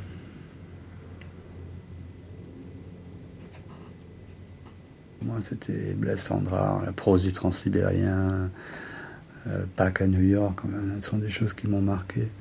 Et puis les romans comme euh, L'Or, Rome, Moravagine, enfin tous ces trucs-là. Je l'ai connu, il habitait cette petite maison avec euh, sa femme Raymond et le chien Wagon-Lit. Et il n'avait pas un franc pour chasser l'autre. C'était vraiment, il attendait, il vivait vraiment de la générosité de quelques amis. Tu l'as connu personnellement aussi? Ah oui, oui, on allait le voir avec ma grand-mère. Euh, c'était toute une expédition. On a lui apporté quelques petites friandises, des cigarettes, des machins. C'est une époque où il n'avait pas un sou, ses, éditeurs, c'était des chiens, il lui donnait pas d'argent. Il y avait tous ces bouquins qui ressortaient et lui. Euh, vraiment. Là, j'ai vu vraiment ce que c'était que la dure vie d'artiste. Parce que Blaise Sandrard, vraiment un monstre. Euh, à, cette époque-là, personne ne le regardait dans la rue. Il était comme un. les gens le considéraient comme un clochard vraiment comme un clochard, comme un inutile, alors qu'il a continué à écrire. Il faut lire un bouquin qui, se compose de lettres de Blaise Sandra à un de ses amis, euh, dont je ne me souviens plus du nom, où il raconte un peu ce qui se passe, ce qui est en train de se passer, comme ses éditeurs euh, le font tourner en bourrique. Euh, parce qu'il n'était pas mondain, il n'était pas dans les bons cercles, il disait la vérité aux gens en face il était mis à l'index. Alors que tu avais des gros nullards euh, dans les cercles parisiens qui roulaient sur l'or. Enfin bon, là j'ai compris que ça serait pas du gâteau.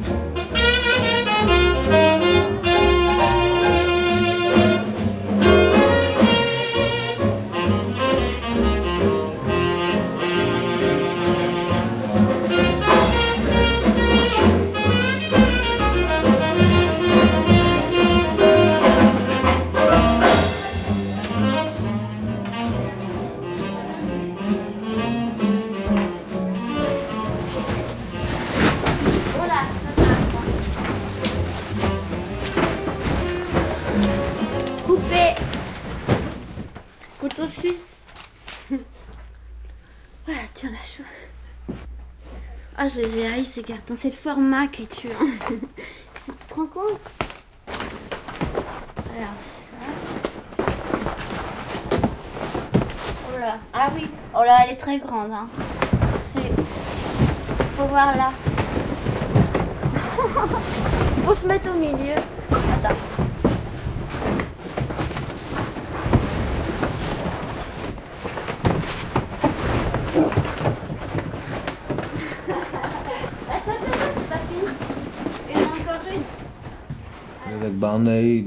C'était au Club Saint-Germain. On a joué tout le week-end, tout le samedi, dimanche. Et souvent, lui, jouait aussi le soir avec. euh, et j'étais là euh, en écoutant. Par exemple, quand, quand il a joué avec Miles, j'écoutais avec Bud Powell, j'écoutais aussi. Avec J.J. Johnson aussi. Même on a fait un concert une fois avec J.J. Johnson, Bud Powell et Barney aussi. C'était très bien. Oh, ça devait être très très enivrant pour un jeune homme d'être reconnu par les plus grands. Euh, Et puis, je ne connais pas bien moi ce milieu de jazz, mais est-ce que vraiment il faut dès, dès le départ créer une légende, euh, se créer un personnage, se...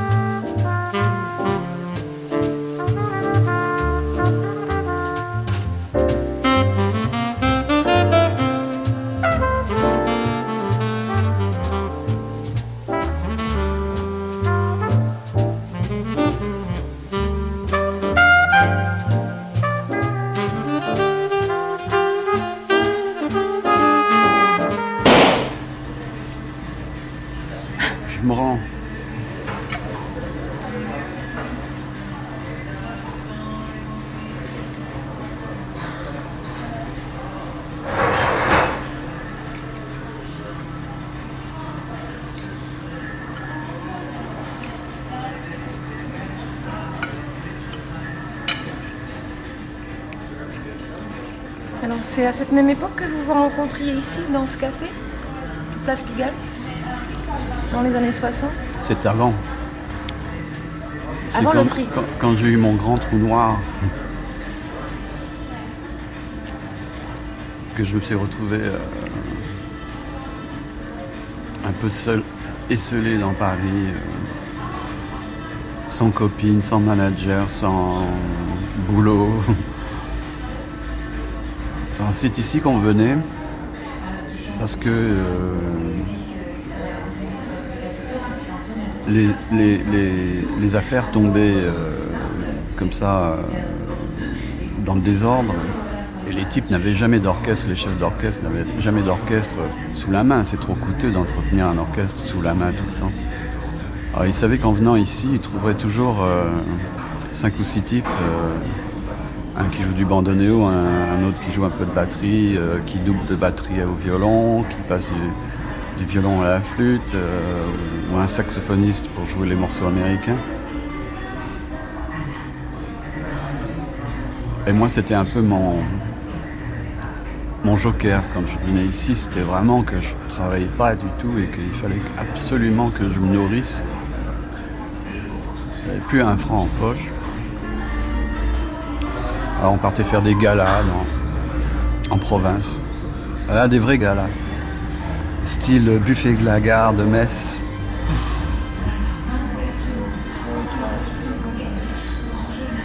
Avant qu'ils ne refassent la gare qui est maintenant pimpante et fraîche, tu arrivais, c'était un, un bâtiment comme ça, euh, architecture euh, germanique lourde, et une grande pièce immense de peut-être euh, 50 mètres sur 50, parquetée, avec une estrade au fond.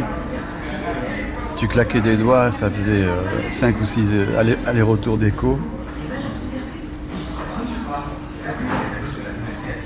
Et vrai, les musiciens, c'était vraiment les musiciens d'avant la guerre. C'était encore les musiciens, les, les, vraies musettes, les vrais routards de la musique. Je me souviens, en partant avec un orchestre, le chef d'orchestre s'appelait Tito Fuji, un homme charmant qui m'avait engagé pour jouer, pour être spécialiste de jouer les morceaux américains au saxo. Là, j'étais tranquille. Dans la voiture, il me dit Tu lis la musique? Je dis Oui, mais pas, je suis pas un lecteur à vue terrible. Hein. Faut pas me donner des trucs trop durs. En arrivant en balle, commence à faire le son et tout. On a fait le son. Les gens arrivent euh, habillés, endimanchés, euh, mais plein de monde. Et il commence les séries, alors euh, machin, des valses, des, musettes quoi. Et tout d'un coup je vois le chef d'orchestre, M. Tito Fuji, qui vient vers moi avec un gros paquet de musique. Il me dit euh, Tu vas nous faire quelques passos doubles. Un paquet de passos doubles, je te jure, de 20 cm de haut. Avec toutes les perles du passo. Et les gens à cette époque-là, ils aimaient le passo. Il fallait pas leur euh, raconter des histoires. Ils aimaient le passo. Et s'ils entendaient une note de travers, ils venaient euh, tout juste s'ils venaient pas taper le musicien, quoi. Alors je me suis remis à la lecture euh, à vue. Je m'en suis pas mal sorti. Enfin, ils m'ont pas tapé, quoi. ça m'a traumatisé, ça m'a traumatisé.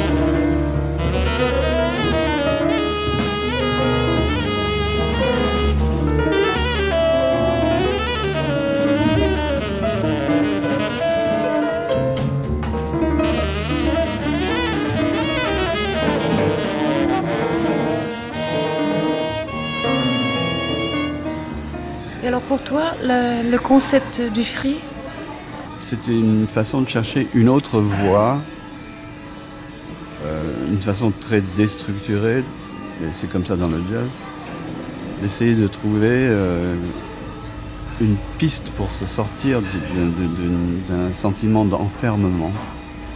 Il fallait surtout abolir le thème, c'est ça? Non, euh, il y, a toujours eu des thèmes, mais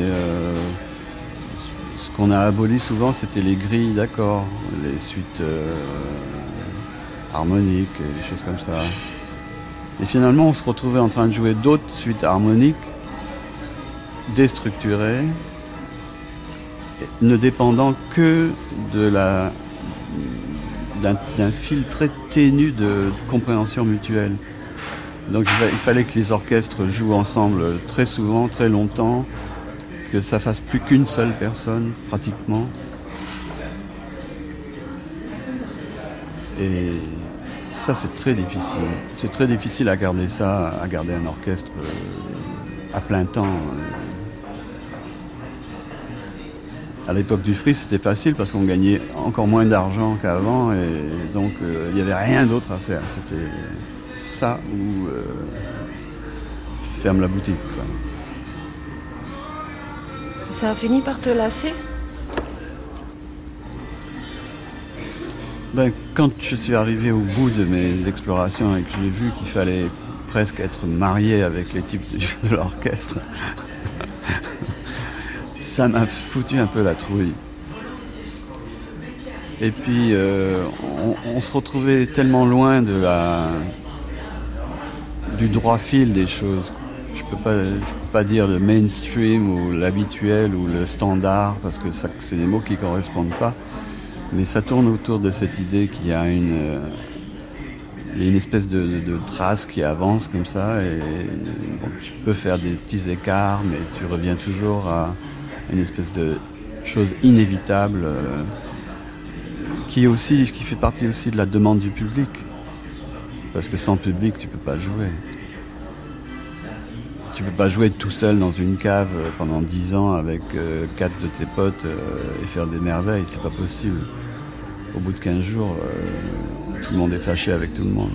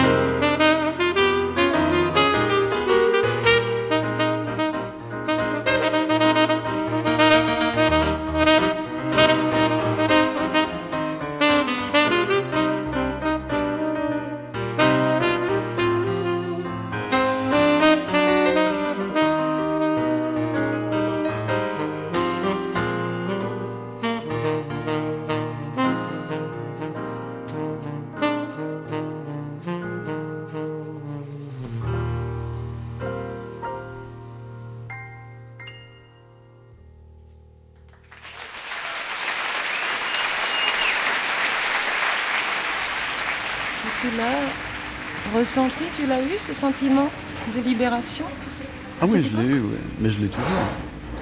Depuis, tu l'as toujours Je l'ai toujours. En jouant des, des chansons En jouant tu des te chansons. libères Mais bien sûr. Parce que tu prends une chanson, tu prends un vieux, une vieille euh, chose poussiéreuse euh, qui date euh, des années 1930 et, et, tu en fais un bel objet brillant tout neuf. Regardez-moi ce que j'ai fait avec votre vieille, avec votre vieille serpillière. Tu fais de la soie et du satin. C'est ça la, libération que je ressens. C'est libération, c'est un peu de la fierté aussi. C'est un peu le challenge aussi. Quand tu arrives dans un studio que le producteur euh, exige que tu joues un des morceaux les plus éculés du monde, My Funny Valentine, par exemple. Je le joue, c'est un espèce de message que j'envoie à Chet Baker de temps en temps. Dans l'éther là-haut. Non, mais même pire que ça. Euh, Mac the Knife. C'est horrible. On peut bah, plus tu écouteras mon dernier album fait en Amérique et tu me diras ce que t'en penses. Et toi, t'en penses quoi? Je Moi, je, ne pense jamais rien. Je suis toujours content de. Enfin, non, je suis pas toujours content, mais je suis toujours content de, réussir sur ce pari-là, au moins. Et le producteur l'a fait écouter à, Hank Jones et Grover Washington Jr. dans un bistrot. Et ils ont tous les deux trouvé ça bien. Alors moi, je peux trouver ça bien aussi. Il faut savoir que Hank Jones, on l'appelle euh, euh, le juge de paix à New York. Le juge de paix? Le juge de paix, Justice of the Peace. C'est le type qui tranche les... ça c'est bon, ça c'est nul, ça c'est bon, ça c'est nul. Sais pas si le producteur m'a pas menti, mais s'il m'a pas menti, je suis très flatté que Hank Jones ait trouvé ça bien.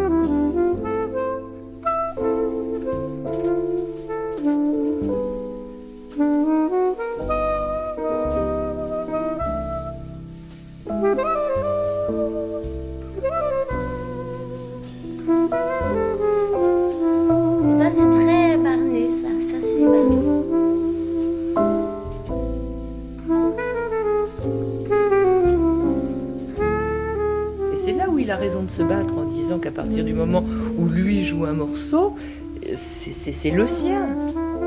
Le thème, euh, on les a eus. Et puis nous, on aime bien réentendre les mêmes thèmes. Euh, La répétition, c'est toujours très agréable quand même. Mais moi, je voudrais bien. Je sais pas. Je voudrais bien qu'il gagne son procès.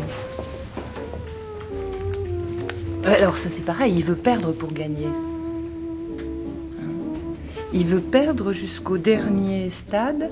Je ne sais pas si, sur, la, procédure, euh, euh, c'est- comme ça que ça se passe, parce qu'il veut aller au Conseil d'État pour euh, prouver que dès qu'un musicien de jazz joue un morceau, il le métabolise, enfin il le transforme et que ça devient son œuvre à lui. C'est si j'ai bien compris son but, c'est ça qu'il veut prouver en fait. Une espèce de côté euh, pas militant, mais apostolat, hein, qui est. Bon, j'espère qu'il ne va pas se casser la figure. Mais c'est pas grave, s'il se casse la figure, il est plus fort que.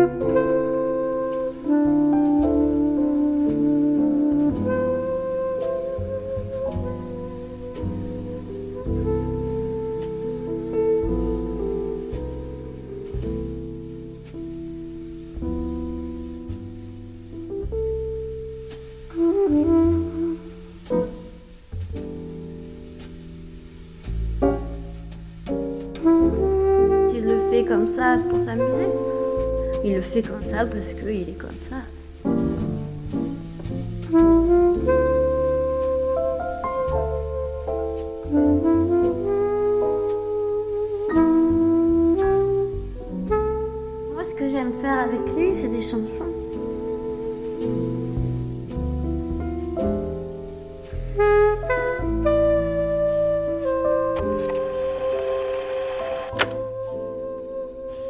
Pourquoi, le jazz euh, est-il né aux États-Unis et continue de survivre aux États-Unis d'une façon complètement différente de, la façon dont il vit ici?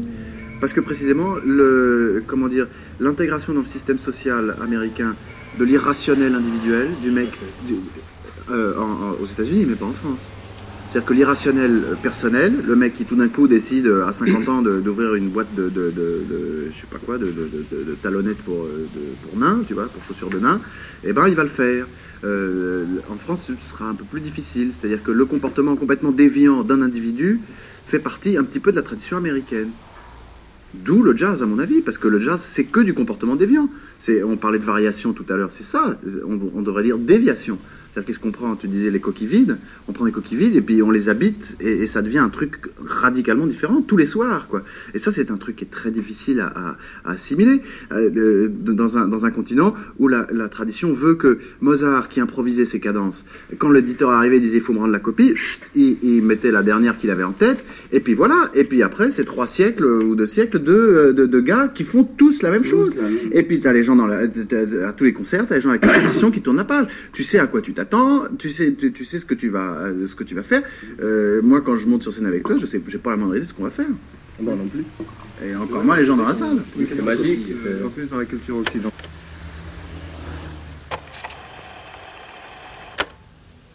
En fait, voilà. Il s'exclut du phénomène jazz en faisant des choses pareilles. Les gens qui t'attaquent euh, sur une technicalité pour t'emmerder, pour t'empêcher, pour te prendre la tête et pour que tu sois moins vivace dans, dans l'exercice de ton métier, c'est une atteinte euh, d'abord au droit privé de l'individu et moi je considère ça comme une tentative de meurtre. Parce que si j'ai pas d'argent, je vis pas. Si je suis obligé de payer euh, euh, un gros avocat pour me défendre dans une cause ridicule où en face j'ai une multinationale, je suis mort.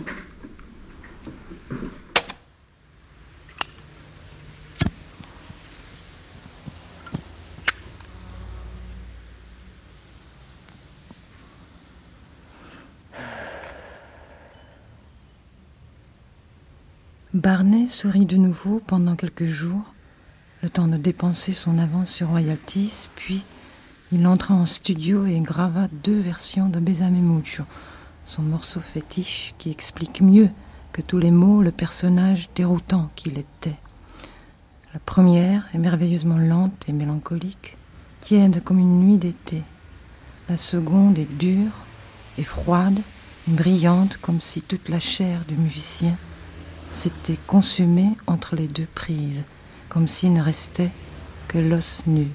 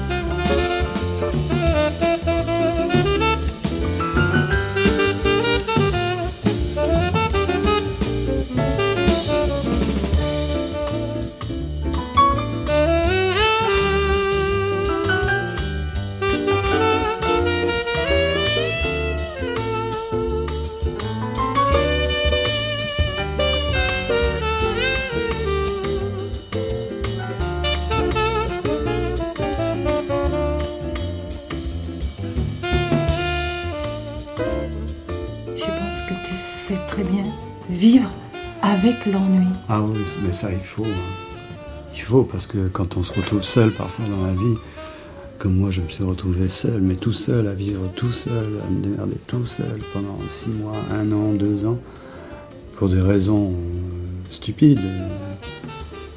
Une rupture, euh, pour une connerie Il faut savoir euh, intégrer ça, sans ça tu es foutu. Si tu sais pas vivre seul et replié sur ta solitude musicien en plus. Tu flippes tu, fais n'importe quoi, tu vas vendre des chaussures.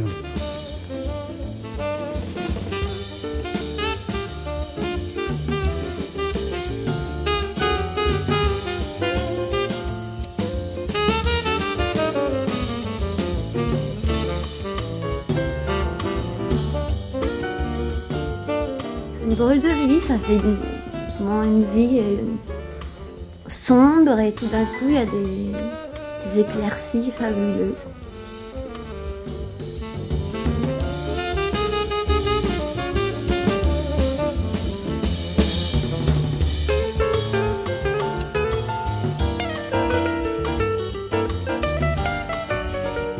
La vie de musicien de jazz, de jazzman et la vie de famille sont deux choses complètement antinomiques ou incompatible, il me semble. Parce que musicien de jazz, jazzman, tu es obligé de, de zigzaguer entre les gouttes, de parer, euh, d'esquiver les gros coups de poing et, et c'est Sarajevo tout le temps, tous les jours. La vie de jazzman, enfin la vraie vie de jazzman, si tu veux la vivre comme il faut.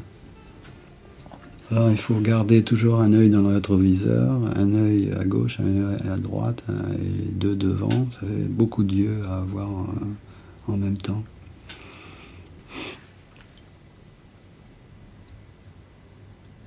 Parce que toi, tu te rends pas compte si tu es populaire ou pas populaire, ou euh, si tu ça intéresse les gens ce que tu fais ou pas. Mais eux, ils le savent très bien. Et quelque part, euh, certains, il y a, des fous, quoi. Il y, a des, types, il y, a des, gens qui deviennent fous de jalousie. De jalousie. Mais ça, c'est une constante dans le jazz. D'ailleurs, ça fait froid dans le dos quand tu penses euh, qu'on a retrouvé Albert Heller flottant dans le port de New York. C'est certainement un truc comme ça qui a dû lui arriver.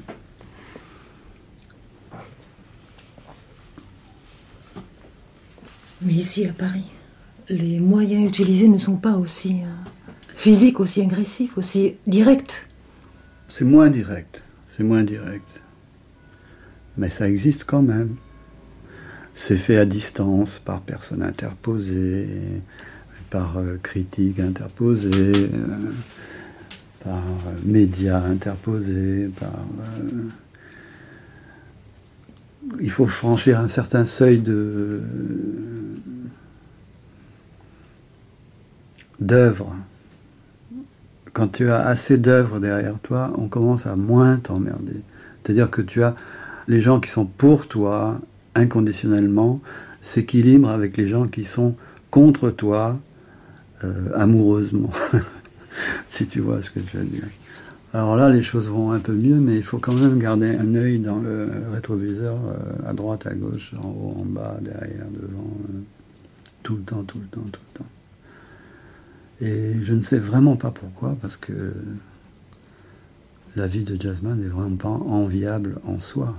C'est l'image de la vie de jazzman qu'on se fait, que le, public se fait de la vie de jazzman, qui est tellement romancé, romancisé que. Tu fumes pas, bah t'en as de la chance. C'est que la vie, pour toi, c'est du velours. Tabac, c'est le baume de la souffrance. Quand on fume, le fardeau est moins lourd. Y a l'alcool, je parle pas de cette bavarde qui vous met la tête à l'envers. La rouquine, qui était qu'une pocharde, a vendu son âme pour un verre. C'est ma morphine, c'est ma coco, mon héroïne, à moi, perlot. Du gris que l'on prend dans ses doigts et qu'on roule. C'est fort, c'est âcre comme du bois, ça vous saoule. C'est bon et ça vous laisse un goût presque louche de sang, d'amour et de dégoût dans la bouche. Eh docteur, c'est grave ma blessure. J'ai tout compris, y a plus d'espoir. De coupable, j'en sais rien, je vous le jure. C'est la vie, les hommes, le trottoir. Mais je vous en prie, donnez-moi, avant de mourir, une dernière fois.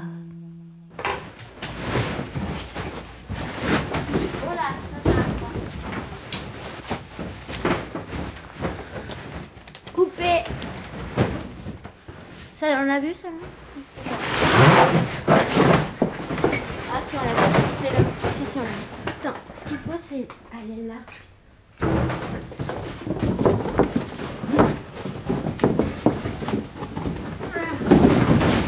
Il en, a, il en a bouffé aussi, et je crois qu'aussi dans son image de la sainteté, il y avait un peu le martyr aussi, quoi, parce qu'il il s'est quand même sacrément accroché pour Mais faire. Vous ne trouvez pas que le jazz, ça tient un peu de l'apostolat Ça, c'est sûr. Parce que, bon, on continue à le faire. On est payé au lance-pierre, comme vous dites si bien. Euh, L'avenir paraît incertain. Il paraît vraiment incertain. Alors, ce que je dis, c'est que le bon jazzman est un jazzman mort.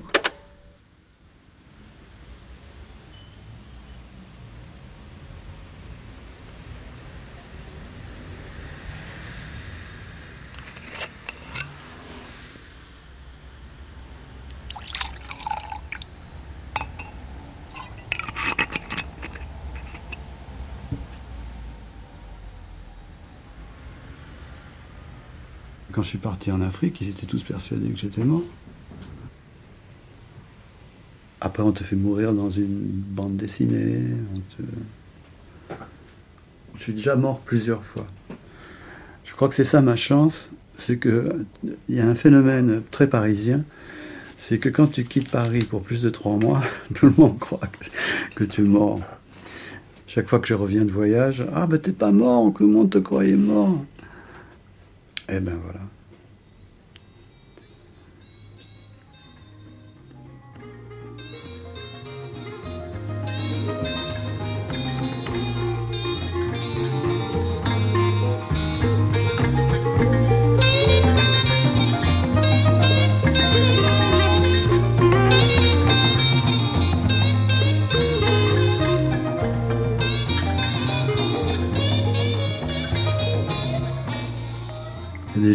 Fuient en avant toute leur vie, c'est mon cas. Hein. C'est la vocation du, jazzman de, de s'enfuir dès qu'il sent que la température commence à monter trop haut et qu'il va être grillé. Il faut qu'il se casse, quoi. Sans ça, il est mort sur place. C'est l'histoire du jazz. Hein. Une variante de ce qu'a fait Sonny Rollins, par exemple? C'est une variante de ce que tout le monde a fait. tout le monde dans le jazz l'a fait. Alors Blakey, lui aussi, il est parti en Afrique.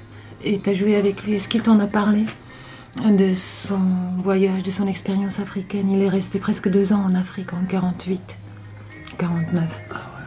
T'en as jamais parlé? Je crois qu'il était au Nigeria. Mhm.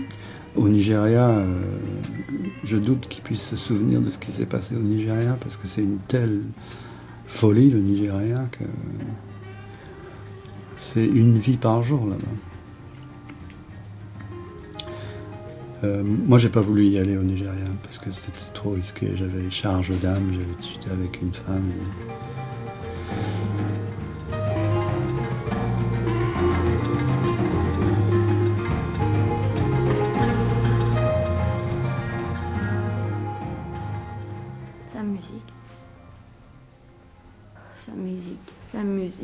Musique, la musique. C'est la première chose. Il ratera jamais un guide, dans quel état qu'il soit, malade ou fiévreux. Sa musique, c'est sa raison d'être. Quand on parlait du sens de la vie, de chercher le sens de la vie, lui, c'est sa musique. Et lui, il le sait depuis longtemps, depuis 7 ans. Enfin, il savait peut-être pas que ça allait prendre ses proportions parce que ça veut dire devenir euh, quelqu'un de différent euh, avec tout ce que ça comporte d'injustice et, de lutte.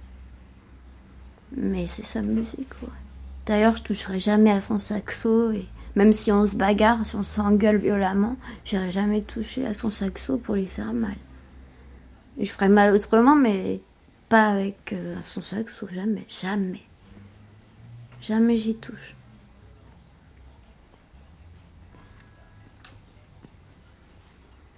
Ouais, avancer dans la musique, c'est la première chose. Le reste, l'amour, les femmes, ça va, ça vient. Il aime bien. C'est drôle, il aime la vie, mais il a accepté. Euh, ou alors il n'en parle pas. Il a accepté que le monde tournait et que les. Bon, il voit des amis mourir, ça lui fait mal, mais il l'a accepté. Et c'est déjà quelque chose d'incroyable. Il est très solide. C'est tellement rare quelqu'un d'intègre, surtout à la fin du siècle quelqu'un qui n'a pas encore vendu son âme et qui la vendra pas de toute façon, quoi qu'il arrive. Et lui, euh, par exemple, euh, c'est terrible parce que tout ce qui a, atteinte à, son... Pour te dire, comme tout est en, un seul, euh, s'il a, a un procès, ça, le touche, même s'il est innocent, même s'il est... si c'était... c'est pas du tout mal... Il est pas malhonnête, mais ça le touche au point que ça attente à sa vie. Ça veut dire euh, vraiment que son œuvre, c'est sa vie et vice-versa. Et il peut pas faire autrement. Et il pourra jamais faire autrement. Son œuvre, c'est sa vie. C'est clair.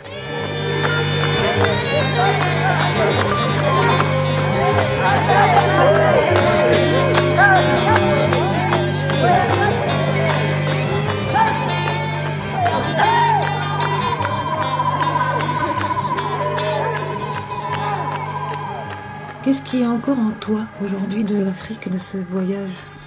C'est la dette que j'ai envers certaines personnes, euh, notamment chez les Touaregs, qui nous ont accueillis avec une hospitalité tellement fantastique que, je voudrais euh, avoir plus de temps et d'espace et d'argent et de pouvoir euh, pour essayer de leur donner un coup de main qui sont dans la merde maintenant. Oui, bah, c'est peut-être là qu'il y, a une, qu'il y a une parenté avec le jazzman, c'est qu'on essaie de les sédentariser, comme le jazzman, on essaie de les récupérer, de leur faire faire des choses qui sont contre leur nature profonde. C'est peut-être là-dedans que je me sens proche d'eux.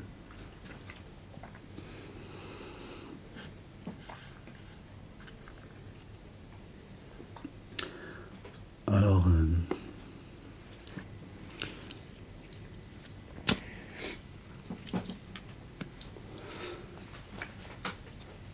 Donc le désert t'a marqué avec euh, ces hommes et ces femmes? Souvent. Ça m'a fait du bien parce que, tu sais, après tant d'années de, vie fouillie comme ça, je veux dire, chaque jour, euh, chaque jour une, aventure, quoi. Grosso modo, c'est ça dans le jazz. Euh, t'es, t'es tout le temps en train de vivre plus ou moins sur la limite, sur la corde raide. T'es là comme un funambule. Après tant de tant d'années, euh, et le jazz étant une musique tellement urbaine, obligée de vivre dans les villes, avec tout ce nyama d'humanité grouillant, tout ça. Pour la musique, ça fait du bien, mais pour la tête, ça fait quand même du bien de se retrouver, tu sais, de voir euh, le sable, une dune se transformer en une autre dune, euh, le paysage changer devant tes yeux. Música